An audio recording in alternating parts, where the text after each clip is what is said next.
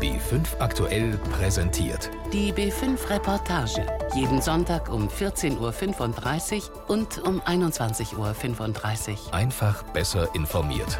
B5 aktuell. Mit Henrik Jatschik. Seit mittlerweile acht Jahren wird Griechenland ausschließlich mit internationalen Krediten alimentiert und somit vor der Staatspleite bewahrt. An die Auszahlung der Hilfsgelder sind zahlreiche Forderungen geknüpft, für das Land zweifelsohne eine gigantische Herausforderung, deren Bewältigung langsam offenbar aber Formen annimmt. Das zumindest suggeriert die Regierung in Athen. In einem halben Jahr endet nun das dritte und letzte Memorandum of Understanding zwischen Griechenland und seinen Geldgebern. Danach soll das Land wieder aus eigener Kraft seine Schulden begleichen. Alkione Karamanolis über das schwache Licht am Ende des griechischen Schuldentunnels und über den schwierigen Weg des Landes aus der Staatspleite. Geschickt manövriert Erwin Schrumpf seinen Wagen durch den dichten Athener Verkehr. Er kennt sich aus in der Stadt. Immerhin ist er etwa alle vier Wochen vor Ort. Wir kommen jetzt seit, seit fünf Jahren mit drei bis fünf Bussen und dann noch jedes zweite, dritte Monat mit einem Sattelzug. Der ladet in Aspro-Bürgers aus und von dort werden dann die Sachen von uns verteilt. Drei bis fünf Tonnen Hilfsgüter hat er jedes Mal dabei. Medikamente, medizinisches Zubehör, Krankenhausmaterial, Hygieneartikel, Babynahrung, alles, was zum Überleben nötig ist, wie er sagt. Der Österreicher hat dafür eine Organisation ins Leben gerufen, die Griechenlandhilfe, und beliefert rund 50 Stellen im ganzen Land. Öffentliche Krankenhäuser haben wir eigentlich weniger.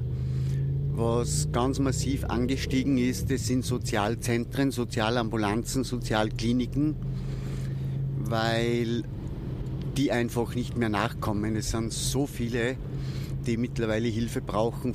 Das ist unvorstellbar. Gerade ist er auf dem Weg in ein Sozialzentrum. Allein im Großraum Athen sind in den Jahren der Krise rund 200 solcher Hilfsangebote entstanden. Sie verteilen warme Mahlzeiten, Nahrungsmittel und Dinge des täglichen Bedarfs. Vor allem aber gibt es dort Medikamente und ärztliche Betreuung ohne Bezahlung.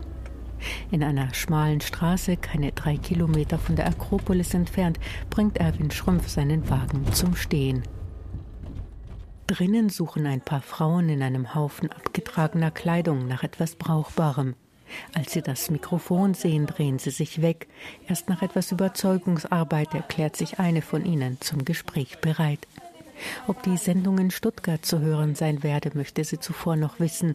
Die Vorstellung, ihre dort lebenden Bekannten könnten erfahren, dass sie auf Almosen angewiesen ist, empfindet sie offensichtlich als unangenehm. Wir haben finanzielle Schwierigkeiten. Es gibt keine Arbeit. Auch mein Mann ist arbeitslos. Und hier bekommen wir Kleidung und Medikamente. Wann sie zuletzt ein geregeltes Einkommen hatte, die Mit-50erin denkt nach. 2012 war das, sagt sie dann. Sie macht sich kaum Hoffnungen, dass es bald besser werden könnte. Wir sehen doch, wie die Dinge laufen. Es wird immer schlimmer. Die Menschen haben nichts zu essen. Jedes Mal, wenn ich auf den Wochenmarkt gehe, sehe ich Leute, die Abfälle einsammeln. Früher gab es das nicht. Jetzt sehe ich sogar gut gekleidete Leute. Sie warten ab, bis die Stände abgebaut werden und holen dann die angestoßenen oder verfaulten Sachen aus dem Rindstein. Verglichen damit habe sie es noch gut, sagt die Frau, die unbedingt anonym bleiben möchte. Sie erfülle die Voraussetzungen für die staatliche Unterstützung, die es seit kurzem gibt. Die dreiköpfige Familie erhält 350 Euro monatlich. Würde das zum Leben reichen, wäre sie allerdings nicht hier. Nebenan bespricht Erwin Schrümpf mit einer Sozialarbeiterin, was zurzeit am dringendsten benötigt wird.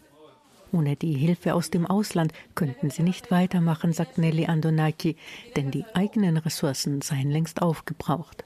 Teilweise holten sich hier Menschen Hilfe, die bei Gründung vor einigen Jahren selbst Spenden vorbeibrachten. Besonders wichtig sei die Versorgung der Bevölkerung mit Medikamenten, fährt die Sozialarbeiterin dann fort. Inzwischen haben zwar wieder alle Bürger Zugang zum öffentlichen Gesundheitssystem, viele können sich aber die Zuzahlung nicht leisten. Die ist in der Krise von 9 auf durchschnittlich 25 Prozent angestiegen. In Einzelfällen kann der Eigenbeitrag sogar bis zu 44 Prozent des Medikamentenpreises ausmachen. Es sind Veränderungen wie diese, die den Menschen das Gefühl geben, sich in einer riesigen Abwärtsspirale zu befinden. Dass Griechenland in wenigen Monaten aus dem Anpassungsprogramm entlassen wird, ändert nichts daran, findet Nelly Andonaki. Das Ende des Memorandums, da kann ich nur lachen. Unsere Erfahrung, unser Alltag zeigen uns, dass wir dem Memorandum nie entkommen werden. Es wird immer so weitergehen, mit immer neuen Steuern und Abgaben. Vielleicht werden wir das nicht Memorandum nennen, aber wir werden auch weiter unseren Obolus für ein besseres Griechenland entrichten müssen. Das bessere Griechenland meint die Sozialarbeiterin ironisch. Dabei sieht es tatsächlich so aus, als ob es aufwärts ginge. Die Ratingagenturen haben Griechenland erst vor wenigen Wochen erneut hochgestuft. Die griechische Wirtschaft ist im vergangenen Jahr um 1,4 Prozent gewachsen, der Tourismus boomt und die Arbeitslosenrate liegt mit 20,8 Prozent immerhin so niedrig wie seit Jahren nicht mehr. Doch der Schein trügt. Die meisten neu abgeschlossenen Arbeitsverhältnisse sind prekär, darunter viele Teilzeitstellen, entlohnt mit 200 bis 400 Euro im Monat. Einer von drei Arbeitnehmern übt außerdem eine Tätigkeit aus, die nichts mit seiner Ausbildung und seinen Qualifikationen zu tun hat. Unsere Lebensperspektive? Wir haben keine. Wir wissen, dass wir arbeiten müssen, um alle möglichen Steuern zu bezahlen, alte und neue. Träume haben da keinen Platz. Wir glauben nicht mehr an eine bessere Zukunft. Wir versuchen zu überleben. Das ist alles. Nur drei Prozent der griechischen Haushalte kommen heute problemlos über die Runden und können Geld auf die Seite legen. Das hat eine kürzlich von der griechischen Handelskammer durchgeführte Studie ergeben. Rund 15 Prozent gaben an, von ihrem Einkommen nicht einmal das Überlebensnotwendige bestreiten zu können. Doch auch die anderen sparen, und zwar an allem. In erster Linie an Arztbesuchen, aber auch an Nahrungsmitteln, Heizung, Kleidung und fälligen Reparaturen. Eine unvorhergesehene Ausgabe von 500 Euro wäre für mehr als die Hälfte aller griechischen Haushalte nur mit großer Mühe zu stemmen. Nur in die Ausbildung ihrer Kinder investieren die Griechen nach wie vor, allerdings wandern die dann mit dem erworbenen Wissen meistens aus. Über 70 Prozent der jungen Griechen erwägt weiterhin, ins Ausland zu gehen. Trotzdem möchte der Politologe Dimitris Katsikas das Wort Krise nicht verwenden. Er spricht lieber vom neuen Status quo, einer neuen Lebenswirklichkeit mit deutlich geringerem Wohlstand, mehr sozialen Problemen und einer starken politischen Polarisierung. Katsikas leitet das sogenannte Krisenobservatorium an Griechenlands renommiertestem Think Tank, dem Elia MEP. Genauso wie die Sozialarbeiterin Nelly Andonaki misst auch er dem Abschluss des Anpassungsprogramms keine übermäßige Bedeutung zu. Das Memorandum läuft aus, das ist richtig. Aber die Probleme, die infolge der Krise entstanden sind, werden uns noch lange begleiten.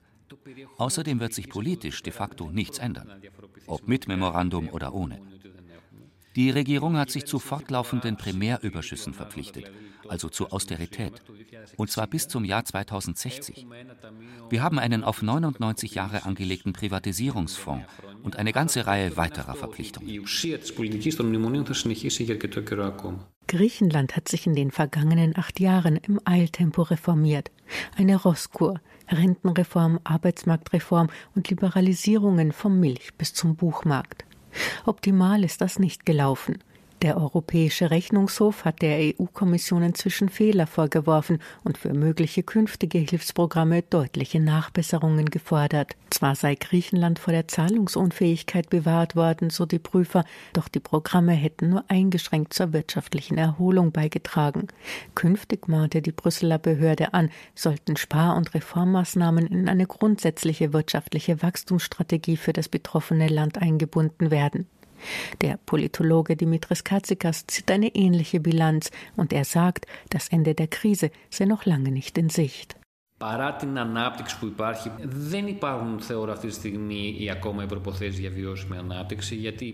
Wirtschaftsdaten weisen leicht nach oben, aber es fehlen die Voraussetzungen für eine nachhaltige Erholung. Die Steuern und Abgaben sind viel zu hoch, was zu mehr Schwarzarbeit führt. Das bedeutet Verluste für die Sozialkassen, die wiederum die unter großen Opfern umgesetzten Reformen zunichte machen könnten. Außerdem ist die Kaufkraft der Bevölkerung sehr geschwächt. Griechenland tänzelt also am Abgrund.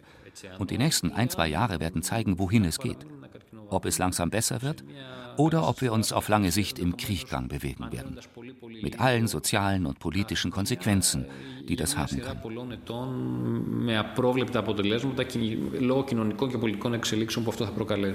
Schon jetzt ist das Gleichgewicht fragil. Ganze Familien leben von der Rente der Großeltern und auch jeder zweite junge Erwachsene gibt als Haupteinnahmequelle das Gehalt der Eltern an. Jeder zweite Grieche kann außerdem seinen Steuerverpflichtungen nicht nachkommen. So hat sich bei den Finanzämtern ein Zahlungsrückstand von 100 Milliarden Euro angesammelt. Trotzdem wurden die Steuern auch im vergangenen Jahr wieder erhöht. Anders wäre der Primärüberschuss, den Griechenland mit seinen Geldgebern vereinbart hat, nicht zu erzielen. Trotz all dieser Ungereimtheiten kommt Lob aus Brüssel. Αυτό είναι ένα πρόβλημα. Νομίζω ναι ότι ειδικά στην πλευρά των Ευρωπαίων το και στο Διεθνές Νομισματικό Ταμείο το βλέπουμε βέβαια. Das klafft auseinander, ganz klar. Nur ist es auch so, dass gerade auf EU-Ebene, aber auch beim IWF eine gewisse Müdigkeit eingekehrt ist. Auch die Parlamente der einzelnen EU-Mitgliedstaaten würden ein weiteres Hilfsprogramm wohl kaum mittragen. Der IWF ist finanziell beim dritten Hilfsprogramm gar nicht dabei und er wird wohl auch nichts beitragen. Denn es ist nicht absehbar, dass die Schuldenerleichterung, die er fordert, in seinem Sinn zufriedenstellend gelöst werden könnte. Wir haben hier konvergierende Interessen. Sowohl die griechische Regierung als auch die Kreditgeber möchten einen Schlussstrich unter die Geschichte ziehen. Also einen Clean Exit, ohne Wenn und Aber. Nur geht das zu Lasten Griechenlands. Denn die Art der erfolgten Anpassung hinterlässt ein geschwächtes Land mit einem größeren Schuldenquotienten, mit einem maladen Bankensystem und so fort. Die Zukunft des Landes ist ungewiss.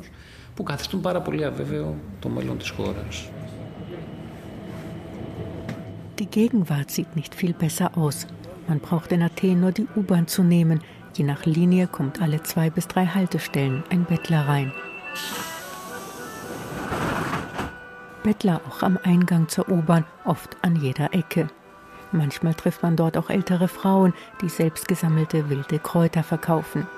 Griechenland durchläuft seine postsowjetische Phase. Erwin Schrümpf von der Griechenlandhilfe ist zu seiner nächsten Station unterwegs. Er durchquert gerade die Innenstadt und zeigt auf Arkaden und in Hauseingänge, Bettstätten von Obdachlosen. Besonders beliebt sind Schlafplätze vor Bankomaten, weil sie durch ihre Beleuchtung ein Minimum an Sicherheit bieten. In den fünf Jahren, die er nach Griechenland kommt, habe die Krise unvorstellbare Ausmaße angenommen, sagt Schrümpf, der seinen Beitrag als humanitäre Hilfe wertet. Fast 50 ehrenamtliche Mitarbeiter hat die Griechenlandhilfe. Er selbst hat seine Firma verkauft und lebt nun vom Ersparten. Wir sind jetzt nur mehr am Parkplatz. Nächste Station die Athener Sozialküche Free Food for All.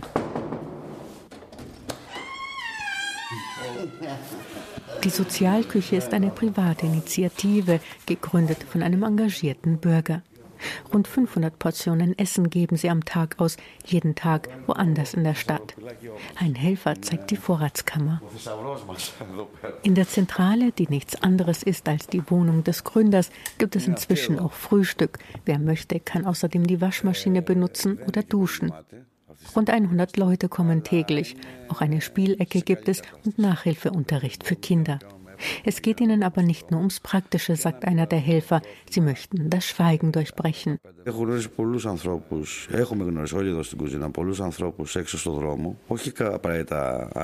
Ich sehe viele Menschen, die in ständiger Angst leben. Der Angst, das bisschen zu verlieren, das ihnen noch geblieben ist. Das kann nicht gut gehen. Diese Menschen werden entweder in die Luft gehen oder noch schlimmer, sie rutschen in die Depression ab und leben ein Leben ohne Hoffnung αυτοκαταστροφή. Χωρίς ελπίδα. Να ζεις περιμένοντας το τέλος, τίποτα άλλο. Ortswechsel, eine Weinkellerei im Athener Umland. Die Messoia-Region ist eine der ältesten Weingegenden Griechenlands. Auf ihren außergewöhnlich mineralstoffreichen Böden gedeiht die Savatiano-Rebe, die lange Zeit einen schlechten Ruf hatte, weil billiger Reziner daraus gemacht wurde. Dass man auch Wein in Weltqualität daraus keltern kann, beweist Damatis Milonas. Der Winzer in der dritten Generation steht in einer Halle und zeigt auf spiegelnde Inox-Tanks und Abfüllmaschinen. Alles neu. Kurz vor Ausbruch der Krise haben er und seine Brüder investiert und das Familienunternehmen von Grund auf modernisiert. Ο σκοπός του πατέρα μου ήταν να έχει ένα απλό φτηνό κρασί mein Vater hat einen ganz einfachen, billigen Wein für die Tavernen in der Gegend gemacht. Meine Brüder und ich haben aber studiert, Önologie. Ich habe dann noch ein Aufbaustudium in England gemacht und ich habe realisiert, was für ein Potenzial dieser Boden hat. Und so haben wir beschlossen, alles umzukrempeln. Unser Vater hat zum Glück mitgezogen. Er wusste, dass sein Wein nichts Besonderes ist, nur fehlte ihm die Kenntnis, um ihn zu verbessern. Er wusste aber auch, dass die Rebsorte hier außergewöhnlich ist. Er hat uns also ein Studium ermöglicht, damit wir Kinder den Betrieb weiterbringen.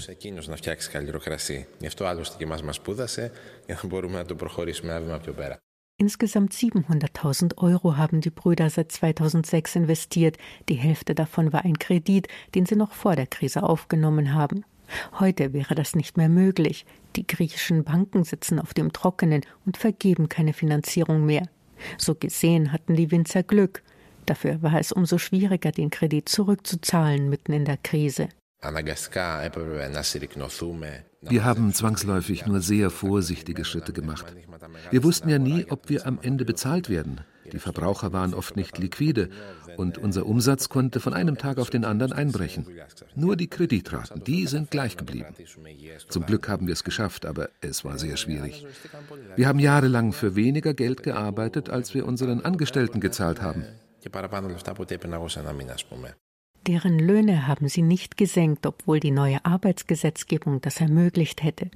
Viele kleine und mittlere Unternehmen haben in der Krise lieber selbst gespart, als ihren langjährigen Angestellten von einem Tag auf den anderen das Einkommen zu streichen.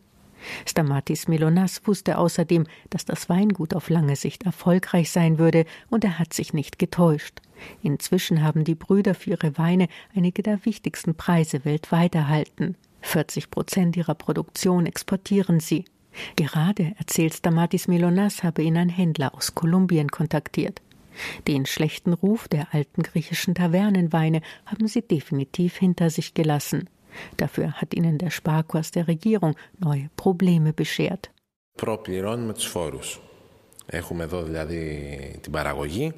Wir zahlen inzwischen unsere Steuer im Voraus. Also angenommen, ich verkaufe Wein für 1000 Euro, dann muss ich im gleichen Augenblick die entrichten. Im Großhandel ist es aber leider so, dass wir unsererseits erst nach etwa einem halben Jahr für die Ware bezahlt werden. Das belastet uns natürlich zusätzlich. Es zehrt an unserer Liquidität. Außerdem raubt es mir Zeit, weil die Buchhaltung komplizierter geworden ist. Zeit, die ich lieber im Weinberg verbringen würde. Aber Weinanbau ist ein gesunder und im Aufschwung befindlicher Wirtschaftszweig, und da dachte die Regierung, sie könnte Einnahmen generieren. Zum vergangenen Jahreswechsel sollte diese Vorauszahlung wieder entfallen. Jetzt heißt es, sie bleibt noch bis zum Sommer. Aber wenn Sie mich fragen, eine Steuer, die einmal eingeführt wird, die bleibt für immer. Dabei ist inzwischen klar, die zusätzliche Steuer hat den Schwarzhandel befördert. Für Winzer wie Stamatis Milonas bedeutet das, dass die Konkurrenz teils deutlich billiger produziert. Und so steht eine Korrektur der Steuerpolitik auch an Punkt 1 der Wunschliste griechischer Produzenten. Auch Konstantinos Theos, Vorsitzender des Industrieverbands Hellenic Production, weist darauf hin. Wir sagen es immer wieder, die griechische Industrie braucht ein Level Playing Field. Derzeit haben wir Belastungen, die unsere Konkurrenten nicht haben. Die griechischen Banken vergeben keine Kredite. Wir haben also keinen Zugang zu Finanzierung. Die Energiekosten liegen in Griechenland etwa 30 Prozent über dem EU-Durchschnitt. Wir haben überproportional hohe Lohnnebenkosten und außerdem immer noch zu viel Bürokratie. Fast 52 Prozent vom Umsatz griechischer Unternehmen geht für Steuern und Sozialleistungen weg. Die durchschnittliche Belastung in Industrieländern liegt deutlich niedriger, nämlich bei 40 Prozent. Und so ist Griechenland im jüngsten Doing Business Report der Weltbank im Vergleich zum Vorjahr um sechs Stellen abgerutscht. Trotzdem hält Konstantinos Seos Griechenland für einen potenziell attraktiven Investitionsstandort.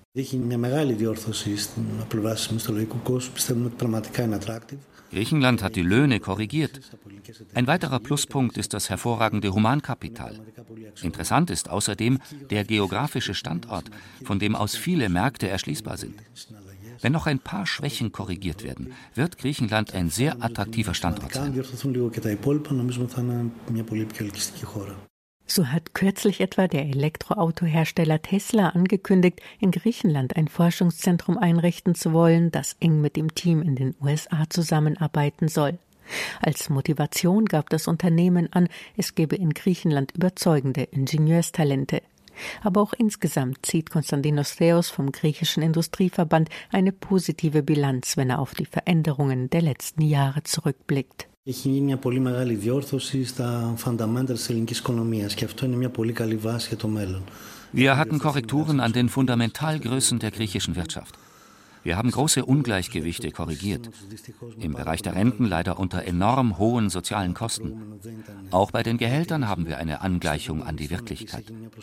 Außerdem wurden zentrale Funktionen der Verwaltung reformiert, mit dem Ergebnis, dass wir heute einen ausgeglichenen Staatshaushalt haben, den Schuldendienst natürlich nicht mitgerechnet. Das muss als Basis für die Zukunft unbedingt erhalten bleiben.